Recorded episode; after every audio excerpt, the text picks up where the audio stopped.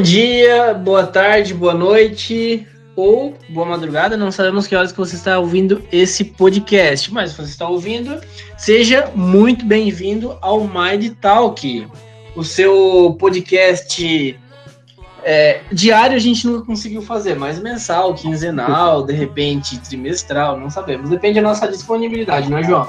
Tem muito, muito nossa disponibilidade das nossas muitas muitos plantões hospitalares, né? Quantas vezes ficamos horas e horas, é, 12 horas é o mínimo, né, Andina? 12 horas, João. Hoje a gente ficou a semana inteira, né, João, fazendo plantão essa semana. semana fazendo plantão hospitalar, mas estamos aí. e hoje, João, a gente vai falar com quem, cara? A gente já falou, né, com a Aline. E que experiência! É nossa, primeira entrevistada do primeiro podcast que um dia a gente produziu.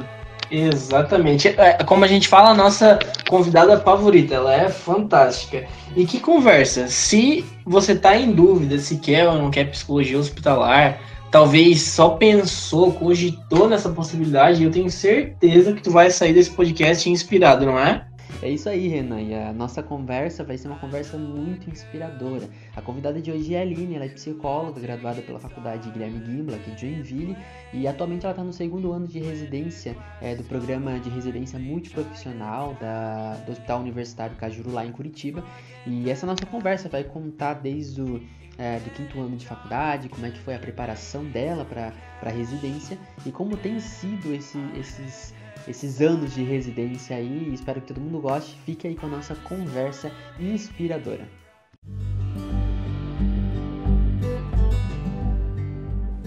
Então a nossa ideia, Aline, é, é, entender assim, por mais que tu tiver, por mais que tu explicou ali, né, essa questão da, da psicologia hospitalar que que tu ainda está graduando ainda, né? Tu, tu ainda está na graduação, né?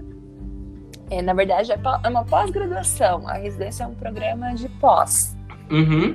E mesmo assim, né, a gente, uh, como eu tinha conversado contigo, a gente vai entrar nessas questões ali de é, entender esse processo de como foi é, a tua escolha para residência, escolher psicologia hospitalar, né? Então a gente vai entender um pouquinho para também divulgar para os alunos. Tem bastante aluno interessado. Inclusive, eu tô, eu tô tentando procurar as perguntas aqui. Alguns alunos encaminharam algumas perguntas para te fazer.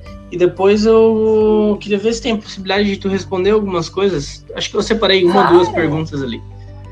Respondo sim. Perfeito, então. Aline, a gente gostaria de saber como é que foi o último ano de, de, de faculdade, aquele quinto ano intenso da, da, da CE. Eu sempre falo, né, que o quinto ano de graduação é o ano mais intenso, realmente. É, como o professor Júlio falava, é o pior e o melhor ano da vida de vocês. É, é uma mistura, né, de, de sentimentos, de, de experiências. Então, o meu quinto ano falando em questões de, de prática profissional, né? É, nós tínhamos três campos de estágio, ou seja, né, três práticas profissionais. É, na época, um dos campos era psicologia organizacional, é, o segundo campo era psicologia clínica, onde tinha atendimentos adulto e infantil. E também tínhamos alguns estágios opcionais, é, eu lembro que, junto com esses estágios também, nós continuávamos com as aulas teóricas, então era, era um momento muito intenso. Nós tínhamos que realmente escolher, né, é, que caminho a gente queria seguir, já pensando também no sexto ano, mas ao mesmo tempo, né, tinha o TCC, tinha é, os é, os relatórios também de cada campo de estágio. Então, uhum. era muita coisa acontecendo ao mesmo tempo, junto com o medo do sexto ano, né? A gente até brincava, né? Me formei e agora? O que, que eu vou fazer? Então, mesmo estando no começo do quinto ano, a gente já pensava, depois da, da formatura, o que iríamos fazer. Mas era, era punk. pois é, eu lembro.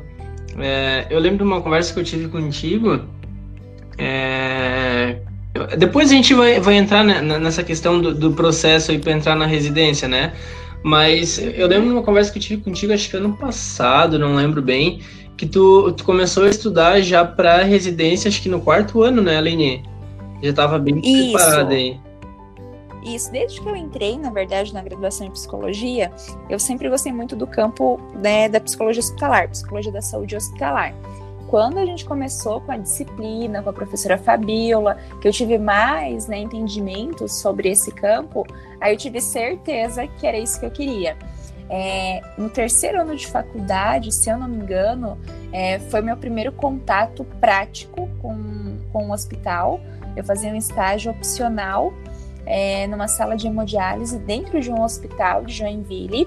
A gente fazia atendimento é, a pacientes durante o processo de hemodiálise. Então, a partir desse estágio que eu realmente tive a certeza que eu queria ingressar no campo hospitalar. E aí eu comecei a pesquisar quais eram as possibilidades, né, para ingressar nesse campo. É, ainda mais sendo recém-formada. Então, uma das possibilidades né, foi a residência multiprofissional. É, realmente foi no quarto ano que eu comecei a pesquisar, que eu decidi que eu ia prestar a prova. Então, já no quarto ano, eu fiz uma prova de residência como um simulado, para pelo menos ter uma noção o que, eu precisaria estudar para entrar. Então, esse processo de, de estudo de preparação começou no quarto ano mesmo. Ah, sim, perfeito. E tu teve a sorte de ter um, alguns professores muito como eu posso dizer, inspiradores, né? Eu lembro, eu não tive aula com a, uhum. com a, com a Fabiola, mas comentavam que ela era uma, uma baita professora, né? Sim, sim, a professora Fabiola é referência na, na área né, de psico-hospitalar, não só em Santa Catarina. É, achei até engraçado que esses dias, dentro do hospital, mandaram um artigo para a gente ler sobre prontuário médico, prontuário eletrônico. E era da professora Fabiola. Eu fiquei super feliz, super animada. Eu falei, nossa, é minha professora. Então, ela realmente é referência né, na, na área da saúde, na área de psico-hospitalar. E foi uma honra ter aula com ela. Fico muito, muito grata assim, a todos os ensinamentos. E eu sempre, sempre comento com os meus colegas. Ela foi uma grande inspiração para que eu também pudesse entrar nessa área. Uhum. Então, assim, Aline, a gente falando ainda um pouco da, do quinto ano e como é que foi esse momento para você. Até como forma de encorajamento, a gente tem que falar isso também para aqueles, aqueles alunos que talvez vão estar ouvindo esse podcast. Mas quais foram os teus, teus medos e as tuas preocupações nesse último ano de faculdade? Tá. É, o meu maior medo era não conseguir terminar de forma satisfatória a graduação e ao mesmo tempo também não conseguir é, um emprego assim que eu terminasse a, né, o curso. Então eu precisava conciliar o meu TCC, os meus estágios e a preparação para a residência. É, eu já vinha estudando, né, estudando sobre métodos de, de provas, enfim, e todo, toda a matéria, toda a reportagem que eu lia falava que para prestar residência você tem que ter no mínimo um ano de preparação. E as pessoas né, muitas pessoas, relatos, né, as pessoas ficavam um ano estudando para entrar na residência, mas eu não tinha esse tempo, então eu tive que conciliar. Eu lembro que durante algumas aulas, até do quinto ano, é, eu levava o meu material de preparação para residência. No intervalo das aulas, eu ficava fazendo resumo, fazia leitura. Então, eu estava dividida nos dois momentos, né? O quinto ano e o, o sexto ano. É, era realmente uma ansiedade, como eu falei, né? Eu precisava trabalhar, eu não, não teria essa oportunidade de ficar um ano parada estudando, me preparando para ingressar. Então as coisas teriam que acontecer simultaneamente. É, um outro medo que eu tinha também no quinto ano era esse de mudar, mudar de cidade. É, o processo de residência, depois eu vou explicar um pouco mais, ele requer do, do aluno um, um certo tempo, né? É, como eu fiz para outras cidades, eu viajei muito durante meu quinto ano, então eu fiz provas em Brasília, São Paulo, e isso, querendo ou não, né, acabava prejudicando um pouco, porque às vezes eu tinha que sair na sexta-feira e, como eu estudava à noite, eu tinha que repor matéria da faculdade, então foi, foi bem corrido, mas valeu a pena, deu tudo certo. Poxa, legal, Aline. E e é, é, interessante isso, né? Porque tu, tu se viu já de alguma forma ali pressionada para para no sexto ano já estar com essa com essa vaga garantida, né? E eu fiquei, e eu fiquei bem curioso agora, assim, ali, como, entrando na, na questão do, do processo para entrar na residência. Como é que foi? Por mais que tu comentou alguma, algumas coisas ali de, de estudar em alguma, algumas aulas, enfim, mas como é que foi esse processo? Desde, desde o momento ali que tu viu é, que estava disponível o edital, que saiu o edital, e como, como foi aí as estratégias para estudo? Tu comprou algum curso é, para estudar para residência? Quais, quais foram as estratégias aí para o estudo, né? Uhum. Então, assim, a prim, a prim, meu primeiro passo, na verdade, foi identificar é, como que funcionam os programas. Porque antes de prestar prova, eu precisava entender o que eu enfrentaria, né? como que funcionaria. Então eu comecei a conversar com pessoas que estavam já em programas de residência multiprofissional. É, e aí realmente eu vi que era isso que eu precisava. O que, que é o programa de residência? Você está no programa de pós-graduação, você está aprendendo na prática, mas também tem a parte teórica. Né? Você recebe uma bolsa do governo, você trabalha, né? São 60 horas semanais, mas dentro dessas 60 horas está inclusa a sua formação, né, a sua especialização. Então você não deixa de estudar, mas também você tem esse ganho de prática, que é o que eu precisava sendo da graduação. Então, assim, cada programa é, de residência é, tem um processo seletivo específico. Então, o que eu, o que eu fiz? É, eu selecionei alguns hospitais que eu gostaria de trabalhar né, no Brasil. É, fiz é, um hospital em Brasília, fiz dois hospitais em São Paulo e fiz um aqui em Curitiba. Não, fiz dois aqui em Curitiba. Cada, cada prova, eu imprimi as provas antigas e via qual era a metodologia adotada pela banca. É, as bancas não são as mesmas de um ano para outro. Então, eu tinha como base a banca do ano anterior, mas também estava aberta né, outras possibilidades. É, juntei todas as provas e o que eu percebi, o assunto que mais caía era legislação SUS. E era uma fragilidade que eu tinha particular é, em relação a essas leis, artigos, porque eu lembro que durante a minha graduação eu tive a matéria de saúde coletiva e, e legislação no primeiro ano de faculdade. Então tinha muita coisa que eu já não me recordava mais. É, estatutos, é, os artigos, e você precisa saber exatamente quais são os artigos, o que fala a lei, você precisa saber a lei seca, como dizem. Foi aí que eu, eu prestei atenção. É, eu vi os resultados das provas antigas e vi que as pessoas erravam mais na legislação SUS, porque geralmente as provas são divididas em duas partes. A primeira é legislação e a segunda é conhecimento específico, né, ou seja, psicologia. Eu peguei a fragilidade dos candidatos né, o SUS, e comecei a focar no SUS. Deixei para estudar os temas específicos mais próximo à prova, né? É, no caso, os temas de psicologia. É, qual que era a minha metodologia? Eu tinha outra fragilidade até então, que eu não sabia resolver provas objetivas. Né? Durante a graduação, eu sempre fui muito bem em provas discursivas, subjetivas, mas eu tinha essa dificuldade em assinalar né? Para mim era um horror ver lá as cinco alternativas, porque parece que sempre tinham duas corretas. Então eu tive que aprender a fazer provas objetivas. Comecei aí a descartar as, as alternativas. Isso também me ajudou muito para concurso público, porque eu, eu, precisava ter um plano B. Se eu não conseguisse passar em um, um programa de residência, eu também queria tentar concurso. Então, simultaneamente, eu fui estudando é, para concursos públicos. É, então, sobre o SUS, que era a minha maior dificuldade, eu imprimia a lei seca, que a gente fala, né? Uhum. Quando você pega na íntegra, fazia um resumo daquela lei e a partir do resumo eu criava questões, fazia cartões e, res e cartão resposta.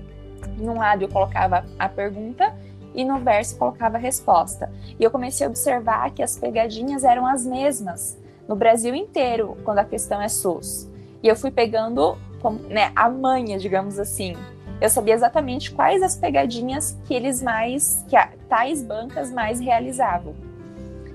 É, depois do, quando já estava alguns meses antes da prova, uns dois meses, eu fazia uma revisão de tudo para ir fazer a prova. Até no dia da prova, eu optava por não pegar o material no dia da prova para ficar mais relaxada. Mas até um dia antes da prova, era mais de 12 horas por dia, com certeza, de estudos. Uhum. Foi uma rotina bem, bem intensa, bem intensa. Sobre os cursos ali que você perguntou, é, eu adquiri um curso sobre legislação SUS com uma professora que ela é enfermeira no Ceará. É, eu conheci ela através do Instagram e ela tinha esses cursos preparatórios para residência. E junto com esse curso eu comprei um livro é, só de questões. Então, no curso com ela, eu via a teoria e depois praticava no meu livro. É um livro de, acho que umas 400 páginas, e eu resolvi ele umas três vezes, assim, no mínimo. Então, foi uma dedicação bem intensa mesmo. Caramba, então foi, foi uma das. É, foi uma, algumas estratégias assim que meio que é, tu que criou, assim, né? Essas primeiras, assim, de, de estudo, de, de rever, as, perceber as sim. pegadinhas ali, né? Sim, sim. E acho bacana falar que essas estratégias eu, eu tracei a partir das minhas dificuldades. Porque toda questão que tinha pegadinha, eu errava. Era assim, sempre foi assim na graduação, é, no ensino médio, tinha muita dificuldade com, com essas questões. Então, eu vi a minha fragilidade e foquei nisso. E, ao mesmo tempo, vi a fragilidade dos candidatos e foquei nisso para que eu também pudesse né, ter um resultado diferente. Perfeito, Aline. É muito bom saber disso, de, desses esclarecimentos assim. E uma das, uma, é interessante assim, uma das coisas que a gente estava que a gente estava comentando na, na, primeira série, Aline, que a gente fez sobre psicologia clínica, né? Eu me formei na psicologia clínica a gente estava falando ali das estratégias que algum que os psicólogos clínicos é, colocam em prática ali, às vezes no quinto ano, no sexto ano. E uma das coisas que a gente percebeu ali é que algumas pessoas é, pegam essas, essas estratégias como algo absoluto, assim, deu certo para uma pessoa, então ela tenta implementar na vida dela. E é a mesma coisa para ti, assim, né? Às vezes alguém aqui tá. Alguém vai ouvir o podcast, é interessado na área hospitalar e vai vai fazer fielmente como tu fez porque deu certo. Mas não é bem assim, né? Cada um precisa entrar, entender quais são as dificuldades de cada um. Às vezes alguma pessoa não tem dificuldade para responder uma prova objetiva e daí encontra outras dificuldades, não é? Não é só um caminho, né? Exatamente. E assim, você tem que perceber qual que é o método de estudo que, que, com que você mais se identifica. Eu sou muito visual, então quando eu fazia os meus resumos, eu usava canetas coloridas, fazia é, um designer, fazia gráfico, porque isso me ajudava a memorizar. Mas tem pessoas que lendo a lei na íntegra já con conseguem memorizar. É, então vai de cada um mesmo. Você tem que perceber qual maneira vai ser né, mais satisfatória para o seu desempenho. Eu tenho só mais uma dúvida em relação a isso. Na verdade, tem várias, né? Mas. Uhum. Pode perguntar. Porque encaixou muito bem ali, né, Aline? Tu sair do quinto ano e quando que tu já estava no hospital? Logo no, no outro ano, no, no, início do ano, assim, né? Sim, é, a prova que eu fiz aqui para Curitiba eu fiz em novembro. Outubro eu fiz a primeira fase, porque assim, essa prova que eu passei aqui em Curitiba, no, no Hospital Cajuru, pela PUC, ela era dividida em três, três etapas, né? A, o processo seletivo. A primeira fase foi em outubro, né? Quando eu estava no quinto ano, que foi a prova objetiva. É, a segunda fase foi em novembro, que foi uma prova oral. Essa prova oral, resumidamente, é, existe uma banca avaliadora. Você até então não sabe o que vai acontecer. Você entra na sala, né? Foi o meu caso, e eles te entregam um estudo de caso, um, um breve resumo de um paciente hospitalizado. E aí, a partir. Você tem 15 minutos, se não me engano, para ler o, o, quadro clínico do paciente, como se fosse um mini prontuário. E a banca vai fazer algumas questões, vai te perguntar algumas coisas. E você tem ali 30 minutos para argumentar. É, se eu não me engano, eram cinco questões, é, onde eu fui avaliada a partir das respostas que, que eu dei. É, geralmente era, a, era uma banca multiprofissional. No meu caso, era, eram duas psicólogas e um médico. e, ele, e eles perguntavam, né, quais seriam minhas condutas se eu estivesse atendendo esse paciente, para quem eu encaminharia, quais outros profissionais eu acionaria naquele momento. E depois disso, a terceira fase e última era análise de currículo. Então, essas três etapas somavam uma nota. O resultado final saiu, se eu não me engano, dia 9 de janeiro. É, 9 de janeiro. E a minha formatura foi bem no comecinho do ano. Então, quando eu fiz a minha formatura, quando eu colei grau, eu já sabia que eu tinha passado. Mas ninguém sabia, não tinha contado para ninguém, só a minha família. É, mas eu já estava com tudo certo.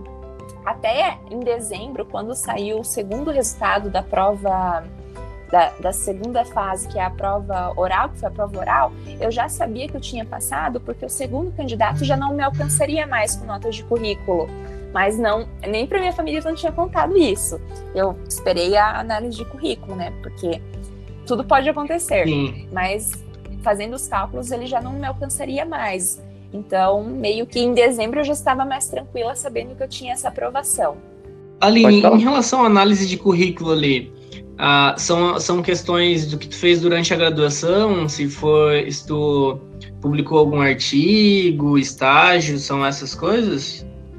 Isso. É, eu lembro que essa etapa do, desse processo seletivo era que menos valia. É, contava de 0 a 10 pontos. É, e eu, se eu não me engano, eu atingi 6 pontos. Era congresso, é, se o congresso era internacional, ganhava mais pontos, se o congresso era nacional, tinha uma pontuação mas até então eu não tinha é, publicação de artigo em revista científica, eu não tinha iniciação, iniciação científica, então eu me sentia muito segura em relação a essa, a essa, essa fase, análise de currículo. Por isso tinha como objetivo, eu tinha em mente que eu precisaria ir muito bem na fase 1 e 2, porque a 3 era tipo um bônus. a pontuação que, que eu ganhei foi um bônus, assim, eu não, não esperava me classificar né, por análise de currículo, não. Ah, perfeito. Quantas vagas que eram? É uma vaga. Uma, uma vaga, vaga, só. Por cada hospital, daí era? Isso, aham. É, o, pro, o programa de residência é, são seis especialidades, então tem fisioterapia, odonto, educação física, enfermagem, mas é uma vaga só para cada. Então também não tem essa, né? Ah, fui bem, você tem que passar em primeiro, porque senão não tem chance. É uma só. Senão é só no outro Exatamente. é bem difícil quem passa em primeiro e desiste. É bem difícil mesmo. Uhum.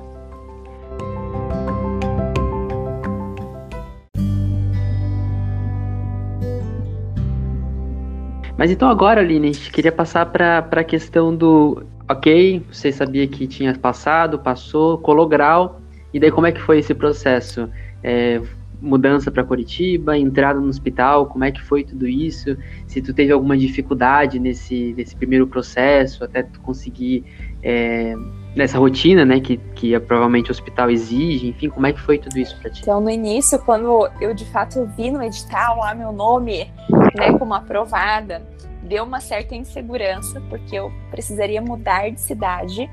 Até é, uma semana depois que eu tive a resposta aqui de Curitiba, que eu estava aprovada, veio mais uma resposta de aprovação em São Paulo. É, eu fiz para Barretos, Hospital de Câncer, e eu tinha passado em primeiro também. Então veio aquele, aquela mistura de sentimentos. Eu estava muito feliz que eu tinha passado em dois programas de residência, e ao mesmo tempo eu tinha que fazer essa escolha, que envolveria né, é, uma mudança radical na minha vida tanto para Curitiba quanto para São Paulo. É, eu já, já tinha em mente que seria uma mudança difícil, eu sempre morei com os meus pais, sempre tive todo o apoio deles, e eu estava né, iniciando uma nova etapa da minha vida sozinha. É, não conhecia ninguém, nem aqui em Curitiba, nem em São Paulo, mas acabei optando por Curitiba por ser um pouco mais perto. Levei em consideração os meus dogs também, levei em consideração minha família, né? Barretos não, não tem aeroporto, eu teria que fazer conexão em São Paulo, ia ficar bem difícil esses dois anos, né, é, em Barretos. Então acabei optando por, por Curitiba, que é uma cidade que eu sou extremamente apaixonada, sempre vinha para cá fazer curso, sei que o programa de residência pela PUC também, né, tem é, é muito bem falado, é muito bem visto, né, nos outros hospitais. Aí começou o processo de, de mudança. é, desde procurar apartamento, eu tive que, que ir, ir, me adaptando, morar perto do hospital, porque aqui em Curitiba né, não é igual Joinville, que é tudo perto, aqui é muito longe, então teria que valer a pena financeiramente também. É, tive o apoio dos meus pais, nós nós viemos para cá du duas tardes, na verdade, para procurar apartamento, para que eu pudesse conhecer o hospital. A minha mudança para cá foi muito rápida. É, em uma semana eu já estava com tudo aqui. A residência começou no primeiro dia útil de março. Então, em fevereiro, final de fevereiro eu mudei para cá. Eu moro bem no ladinho do hospital, bem pertinho, para facilitar até né, né, meu transporte. E, e é isso, assim, foi difícil, né, sair da casa dos pais, mas foi também um grande passo assim, para a independência, para o meu amadurecimento também. Então eu vejo que a residência me trouxe isso também, de amadurecimento, crescimento pessoal. Cara, que massa. E, e como foi a, a linha? O João comentou assim, né? Quais foram os medos ali, as, as dificuldades. Mas, mas depois do, sei lá, primeiro, primeiro, primeiro mês, segundo mês, como é que foi assim a, essa experiência? Tu, tu lembra de alguma experiência assim que que ficou marcada para ti? É, é, igual aquele, é igual, é igual o primeiro mês de faculdade, né? Do primeiro, primeiro ano de faculdade. Uhum. Tudo a gente, tudo a gente brilha os olhos. Como que é a residência? Assim, eu, eu lembro uma, uma cena muito engraçada. Meu primeiro dia de plantão, 12 horas porque a residência tem essa carga horária absurda de 12 horas por dia, de segunda a sexta-feira. Aí eu tava super animada, nossa, 12 horas dentro do hospital. E como eu já tinha uma experiência prévia, né, no campo, eu já tinha trabalhado, feito estágio aí em Joinville, em outros hospitais, a minha preceptora, né, que é a minha chefe, é, disse, pode trabalhar, né, tipo, vá. E eu super animada, fui, trabalhei, atendi, atendia um, saía do quarto, ia pro outro. Quando eu cheguei em casa e sentei, eu pensei, meu Deus, eu não vou aguentar. A minha coluna doía, minha panturrilha, eu não, eu tava travada. O meu físico não aguentava. E eu pensei, nossa, é meu primeiro dia de plantão 12, eu tenho mais quatro plantões. O que, que eu vou fazer? E aí eu lembro que eu liguei para minha mãe quase chorando. Falei, mãe, é muito pesado, não sei se eu vou conseguir. E, e era assim, a primeira semana que eu entrei era óbito, óbito, óbito. Eu pensei, meu Deus, o que, que eu tô fazendo aqui? Eu passei o dia com famílias noticiando óbito junto com o médico.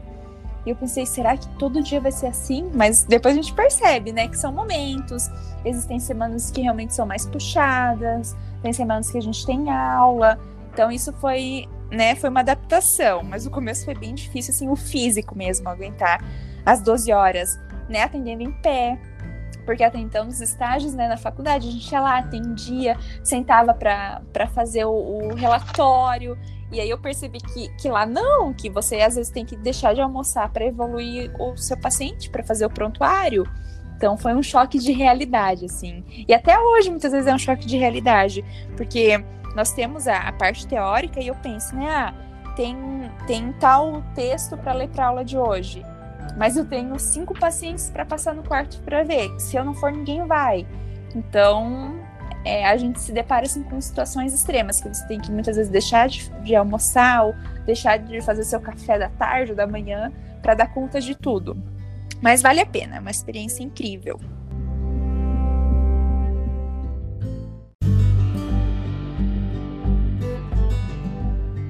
E, e nesse cenário todo é, de, de pandemia, Aline, acredito que muita coisa afetou, né? Como, como é que como é que foi assim para pelo fato de, de, ter sido também o teu é, uma, a primeira pós-graduação logo depois da faculdade, né?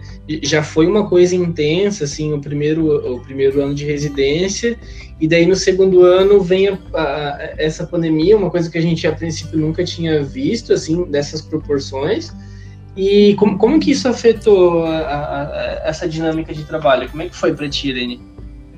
Então, é, quando nós percebemos esse cenário, né, da, da, emergência, né, que estava virando a situação do Covid, nós ficamos realmente em choque, porque assim, é, os residentes eles não têm vínculo empregatício com o hospital. Você tem um contrato público. Então você não, não é caracterizado como funcionário daquele hospital. Ou seja, você não tem carteira assinada, você não, não tem direito a atestado médico, você não tem é, plano de saúde pelo, pelo seu trabalho. Então, a nossa primeira questão foi essa. Tá, e se a gente fica doente? O que vai ser de nós? Né, isso por todos os residentes assim do Brasil. Houve essa movimentação. E o que o governo nos falou, né? Se ficarmos doentes, nós pegamos os dias de afastamento, porém, no nosso retorno, nós precisamos repor. Ou seja, a gente precisa trabalhar de segunda a segunda para repor a carga horária perdida. Então, isso gerou bastante insegurança. Outra mudança né, que, que aconteceu com o Covid, em específico no meu programa de residência, as aulas teóricas foram canceladas, né, pelos professores serem grupo de risco, a faculdade, né, a universidade fechou, então a nossa, as nossas horas teóricas acabaram se dissolvendo na hora prática. A gente acabou passando mais tempo dentro do hospital. Então, né, mais contato com, com paciente com Covid, com suspeitas de Covid, e isso gerou muita insegurança. E uma particularidade, assim, dos residentes da psicologia, nós começa, começamos a ser requisitados pelo resto da equipe, frente ao medo do outro, né, frente à insegurança dos outros profissionais. E como a gente vai lidar com esse medo, com essa insegurança, se ela também é nossa? Então, isso foi uma discussão que nós tivemos com os nossos chefes do hospital, né, que estava muito difícil para nós, enquanto residentes de psicologia, intervir no cuidado do outro, se nós também estávamos precisando, né, diante daquela situação. Então, a partir disso, foram elaborados alguns planos de ação para fazer esse atendimento, né, né, porque houve uma sobrecarga até então nós atendíamos apenas os pacientes internados, né, hospitalizados. E, e houve essa demanda dos próprios profissionais. É, houve realmente um aumento do trabalho. Hoje eu, eu, trabalho muito mais do que antes do Covid, mas como eu disse, é experiência, é, uma, é um momento, né, acredito, único é, de aprendizado. A gente está aprendendo a lidar com, com esses momentos de pânico dos, dos outros, né, e nosso também. Então, o aprendizado, assim, é, é, é sem igual, acredito. Legal, Aline. E entrando na. A gente fez uma. Fez uma, uma, uma enquete, não é uma enquete, mas abriu para perguntas no, no Instagram. E alguns alunos uh, enviaram algumas perguntas uh, sobre dúvidas de da, da, psicologia hospitalar, como que é o processo para entrar. E a maioria das perguntas aí, elas já, elas já foram respondidas ao longo, ao longo das tuas falas. Mas teve uma é, que eu separei aqui, que, que é referente ali ao, ao trabalho mesmo do psicólogo hospitalar. Ela foi feita pelo Fidêncio. É, a pergunta dele é a seguinte, Aline: é, como lidar com a perda de um paciente que está no leito de morte? e como preparar a família dele, desse paciente? Tá, vou tentar responder, é uma pergunta bem complexa. Bem, pois é, né? não é simples. Depende, depende né, muito da relação que você estabelece com o seu paciente, com a família. Então, o primeiro ponto né, que, eu, que eu destaco é a relação que você estabelece é, com esse paciente que está né, hospitalizado, que está em processo de morte ativa, talvez, e essa família que está acompanhando. Qual que é a nossa premissa aqui no hospital? A humanização do cuidado, né? E a minha premissa enquanto profissional também, a minha prática profissional é baseada no cuidado humanizado. É, em primeiro momento, trazer essa família para perto, mesmo com as limitações do Covid nesse momento, eu sempre opto, né, por trazer a família para perto. Hoje, nesse meu segundo ano de pós-graduação, eu estou mais dentro da UTI, mas no meu primeiro ano de, de residência, eu atuei mais diretamente com cuidados paliativos. Então, né, nós acabamos presenciando muitos, esses, muito esse, esse momento de perda. É, um dos principais pontos é estimular essa família a falar sobre, a falar o que eles estão sentindo, a expressar seus sentimentos a criar um ambiente, mesmo dentro do hospital, porque assim, dentro do hospital nós não temos uma sala para atendimento. Os atendimentos psicológicos, tudo que a gente faz, muitas vezes é beira-leito, é no corredor, né? Outros pacientes podem escutar. Então, mesmo com essas dificuldades, propiciar um ambiente seguro para que aquela família e para que o próprio paciente possa falar sobre a morte. É, eu sempre ando comigo é, um livro chamado é, A Morte é um Dia que Vale a Pena Viver. Eu indico para pacientes, para os familiares, para que a gente possa quebrar esse, esse tabu, a morte como algo extremamente ruim, como uma punição, e ver o outro lado. Uma coisa que eu percebi assim na minha prática, né, no meu dia a dia, muitos pacientes eles percebem quando eles vão partir e muitas vezes eles não falam para a família, mas eles falam para o psicólogo, eles falam para o enfermeiro, eles falam para o técnico que está ali no dia a dia com eles. Então, a importância de a gente ter essa escuta sensível. E o que, que a gente pode fazer enquanto profissional de saúde, né, para que esse paciente possa se sentir, né, mais à vontade, realizar, realizar talvez algum desejo antes da morte. Então, nós já realizamos casamento dentro do hospital. Caramba! Já abrimos uma cerveja para o paciente de cuidados paliativos na sua fase final de vida. Então, isso que é humanizar o cuidado, né? Não é porque você está dentro de um hospital que a, a, gente precisa, né, sistematizar tudo. A gente pode levar algumas coisas, né, que o paciente gosta, que o paciente se sente confortável para dentro do hospital. Levar o pet. Então, a gente está lá para ajudar a equipe a pensar, né, nessas, nessas possibilidades. E o principal, como eu falei, né, deixar o paciente falar sobre, para que a gente possa entender como eles estão vivenciando esse momento, para que a gente possa intervir. Poxa, Le... Não sei se eu respondi. Com certeza, Lene, com certeza. É, eu acho que tu falou assim algumas áreas que foi, mas só queria entender um pouquinho. São duas perguntas na realidade. A primeira é se vocês fazem trocas, por exemplo, no primeiro ano você falou que teve mais é, contato com uhum. as áreas paliativas, certo? E agora está na UTI. É, vocês têm um revezamento da onde tu vai ficar? Como é que, como é, que é esse. Assim, quando eu entrei na, na residência, o combinado com a minha chefe era: primeiro ano você vai ver aonde você se sente mais confortável. É, geralmente quem entra não vai direto para UTI, porque é um ambiente hostil. É, a gente precisa de um preparo um pouco melhor para entrar dentro da UTI. Mas as coisas foram acontecendo. Quando eu vi, eu já estava dentro da UTI no meu primeiro ano e ao mesmo tempo eu estava, né, junto com a equipe de cuidados paliativos. Só para vocês entenderem, aqui no hospital nós temos uma liga, um comitê de cuidados paliativos, né? É, são dois médicos específicos para cuidados paliativos. Todas as quintas-feiras a gente tem uma reunião com essa equipe. Então, no meu primeiro ano, eu estava dividida. Eu não me sentia tão à vontade dentro da UTI, por isso eu acabava optando mais pelos cuidados paliativos. Então, quando a gente recebia um pedido lá de consulta, de avaliação, eu sempre dava preferência para quem era cuidados paliativos e deixava a UTI para minha R2 na época.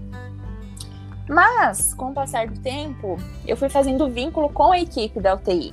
Então, hoje, sou eu que passo visita dentro de uma das UTIs do, do hospital aqui, eu que fico responsável em ver as demandas tanto dos pacientes quanto dos familiares, né? Faço a, a mediação de comunicação entre equipe, família e os cuidados coletivos acabou ficando um pouco mais com o meu R1 agora, que acabou de entrar, porque ele também não se sente tão à vontade em estar dentro da UTI. Mas assim, é uma organização nossa, é a nossa chefe é super tranquila quanto a isso, ela dá algumas orientações, até nesse momento ela saiu de licença maternidade, nós ficamos, mas, assim, é super tranquilo. Acho que a gente precisa identificar, né, com quem, onde nós, em que campo a gente se sente mais à vontade, onde nós gostamos de estar. Mas não, não existe, assim, uma limitação. E outra pergunta seria a questão da demanda, né? Você falou algumas demandas que já teve específico, mas se fosse para falar no âmbito geral, assim, de toda essa experiência que tu já teve, quais foram as maiores demandas? Já enfrentadas? Ah, eu acho que as maiores demandas, assim, para o psicólogo hospitalar de maneira geral é lidar com a morte, né? Essa notícia de, de óbito. É, quando um paciente falece no nosso hospital, nós chamamos a família para fazer uma reunião. Nós não comunicamos por telefone o que aconteceu, só pedimos para que a família compareça ao hospital. Nisso, nós acolhemos os familiares no, em uma sala específica e a equipe médica vem para dar a notícia e nós, enquanto psicólogos, acompanhamos. É, eu comento com os meus colegas que até hoje, eu já presenciei inúmeras reuniões dessas, mas até hoje eu sinto como se o chão, o meu chão, abrisse. Como se eu, sabe, você cai num buraco e depois você volta. Quando o médico fala, seu familiar, fulano, foi a óbito. E aí você vê aquela primeira reação da família. É, e você percebe raiva, desespero, angústia. Cada familiar lida de uma forma diferente. E você é um psicólogo, muitas vezes, para dar suporte para cinco, seis familiares. Então, é um familiar que sai da sala correndo, é outro familiar que desmaia, é outro familiar que, que né, é, fica em choque. Então, você precisa se desdobrar para que você consiga acolher de forma satisfatória todos esses familiares. Então, acho que esse é o principal desafio. E também um, uma segunda demanda, assim, que é bem comum, são as notícias para o paciente de paraplegia, de tetraplegia, né? Quando o médico chega ao leito e fala, olha, você não vai mais movimentar seus braços, você não vai mais movimentar seus braços, suas pernas. A única coisa que você vai conseguir movimentar são seus lábios. Então, é um choque também, porque o paciente está consciente, ele está comunicativo e recebe aquela notícia. E o médico fala e muitas vezes volta para sua atividade. E nós, enquanto psicólogos, ficamos lá dando aquele suporte, né, verificando se o paciente entendeu, né, como que ele vai lidar com aquilo nos próximos dias. Então, isso é um, é um desafio também. Caramba, é uma, é uma coisa bem. É, lidar com o sofrimento todo. É, é, a nossa profissão, né, Aline? Mas acho que em, uhum. em, várias áreas, assim, tem uma, uma demanda é, maior em relação a isso, né? Eu fico pensando a, a, a, saúde do psicólogo. Como que é a terapia? Tu, tu faz terapia, Aline, pra, pra, porque eu acredito que deve ser bem difícil, assim, né? Tu, tu ficar nessa rotina e não se sentir afetada por... Na verdade, tem que se sentir afetada também por isso, né? Uma, uhum. uma questão empática mas é, se sentir afetada e não não cair nesse buraco, não, né, não não se perder nesse caminho, de repente, como, como é que funciona isso? Tu, tu faz terapia? Como é que, sim, como é que tu sim. lida com isso? Eu, eu tenho meu próprio processo né, de psicoterapia, no momento está sendo né, virtual devido a toda, todo o contexto, e eu sempre falo para os meus colegas, de modo geral, não só psicólogos, mas todos os profissionais envolvidos no cuidado com aquele paciente. É, você pode se emocionar, você pode chorar, o que você não pode é deixar, né, aquela história entrar na sua e você não conseguir mais sair. Mas muitas vezes a gente vem para casa chorando, né? A gente lembra de um paciente, vem aquela tristeza, mas o que a gente não pode deixar é fazer com que a gente não tenha mais o mesmo desempenho por conta de uma história que a gente que ouviu ou presenciou. Mas muitas vezes, né, eu entreguei um lencinho para a família e fiquei com um para mim que eu também estava chorando. Uhum. Entreguei para o médico que também estava chorando. Porque são momentos bonitos, são momentos tristes ao mesmo tempo, né? O, o momento do óbito de um paciente, eu sempre falo que é um momento triste, mas muitas vezes é um momento bonito, um momento de despedida, é um momento que o familiar fala coisas que nunca falou.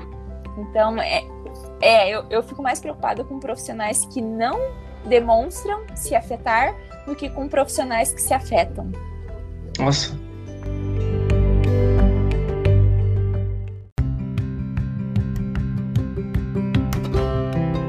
Nosso principal objetivo com esse podcast, com essa série de Me Formei, né? É, além, além de, de, de falar e, mostrar como é que é o processo, mas também de encorajar alguns alunos é, que estão aí recém, é, que estão no quinto ano de formação ou que já são recém-formados e muitas vezes estão nessa, nesse momento de fazer muitas escolhas. E eu gostaria que tu falasse um pouquinho assim, o que que tu poderia deixar de alguma mensagem, uma palavra final para esses alunos que acabaram de se formar em psicologia ou estão prestes a se formar e é, enfim, né, para encorajar Sim, também. É, eu acredito vezes. que quando você sai da graduação, você está, né, escolhendo, buscando uma área para ingressar, para de fato atuar, você tem que buscar pelo que você gosta. É algo que vai te fazer feliz, que vai te realizar. Claro, é muito difícil, né, trabalhar dentro de um hospital. Ninguém tá lá porque quer. Eu sempre chego no, no paciente e falo: olha, eu sei que você não tá aqui porque você quer. Aconteceu alguma coisa, ainda mais pelo perfil do nosso hospital, é um perfil de trauma. É, é idoso que sofre acidente, é acidente de moto, de carro, é, são diversas é, situações em que a vida foge do, do controle. Ninguém espera, né, naquele momento. Mas é algo que eu gosto eu me preparei para isso. É, antes de entrar no hospital, eu estudei muito para isso. Eu vi o que eu enfrentaria. Então, você, né, que vai se formar, pesquise, saiba onde você está entrando. Não pense assim, ah, vou me formar e vou ver o que eu vou fazer, vou ver quais são as oportunidades. Não, planeje, porque o sexto ano também precisa de planejamento né? Porque senão você acaba indo para uma área que não te agrada muito, você vai empurrando com a barriga, aí você começa a se questionar se realmente era isso que você queria, se era a psicologia mesmo que você deveria, deveria ter feito. E a partir do momento que você trabalha com o que você gosta, por mais né, que você trabalhe 12 horas por dia, no final do dia você se sente recompensado. Isso é muito importante. Legal, Aline. Aline, Obrigado pelo teu tempo. A gente costuma dizer Imagina. que tu é a nossa convidada preferida. Ah, é, fanta é fantástico. Não, é, é porque assim, é, é muito legal. É, sabe, é, quando, quando tu fala, é, é, igual aquele sentimento. Sabe quando a gente está estudando sobre abordagens e, uhum. e a gente estuda sobre uma abordagem e fala: caramba, que abordagem legal. É essa. Daí tu estuda sobre o, daí tu estuda sobre outra caramba, é essa. Uhum, e, e, a gente é, fica é nisso. É, e daí quando tu, tu começa a falar sobre psicologia hospitalar, é, pelo menos esse é o sentimento que me vem assim, cara, que área legal, que área é, nobre, assim, sabe, da, da psicologia. E, e, te dá uma vontade de, de estudar, de entender melhor so, sobre isso. Então, é muito, muito legal ouvir tu falando sobre, sobre a tua É um sentimento de, de, gratidão, é muito gostoso, sabe? O carinho que você recebe das famílias. É, às vezes são famílias humildes, muito humildes, e vão lá te entregar um sonho de valsa, assim, olha, muito obrigada. Né? O familiar faleceu e eles vão atrás de você para entregar um chocolate. É muito, muito gostoso mesmo sentir que você fez diferença na vida daquela família.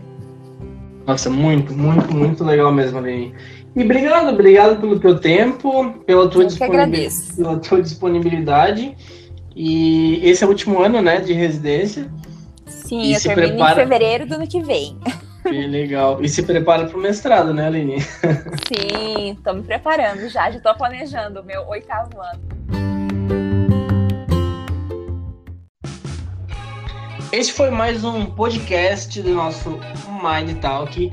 Se você gostou, acompanhe a gente nas redes sociais, arroba Oficial. Estamos somente no Instagram e em todas as plataformas. Uh, plataformas digitais. do que, João? Você fala digitais, João? É isso? Digitais, isso. Plataformas digitais. Estamos aonde, João? No Spotify? Estamos no Spotify, estamos no Deezer, estamos no Google Podcasts, no Apple Podcasts e um monte de coisa que nem eu sei onde nós estamos. A gente está em tudo, só basta você compartilhar, marque a gente nas redes sociais, deixe o seu feedback. É, se a sua pergunta não foi respondida ah, porque a gente fez a enquete no, no, Instagram, é porque ela foi respondida ao longo aí das, uh, da, das falas da, da Aline. E eu acredito que, uh, que essa conversa possa ter tirado várias dúvidas aí, né, da, é, sobre psicologia hospitalar. E como a gente falou no início, espero que, a gente, que você tenha saído inspirado dessa conversa, porque foi, pelo menos para mim, foi fantástico, não sei pra você. Pra mim foi fantástico também. E assim, ó, é, esse, podcast vai ter ainda muitos episódios, então Psicologia Hospitalar com certeza vai ser é, um dos temas que a gente vai falar muito ainda. Exatamente. Se você ficou aqui até o final, um bom dia, uma boa tarde, uma boa noite. Até mais. Grande Valeu. abraço. Falou! Esse podcast foi apresentado por Renan Lopes e João Gabriel Lopes.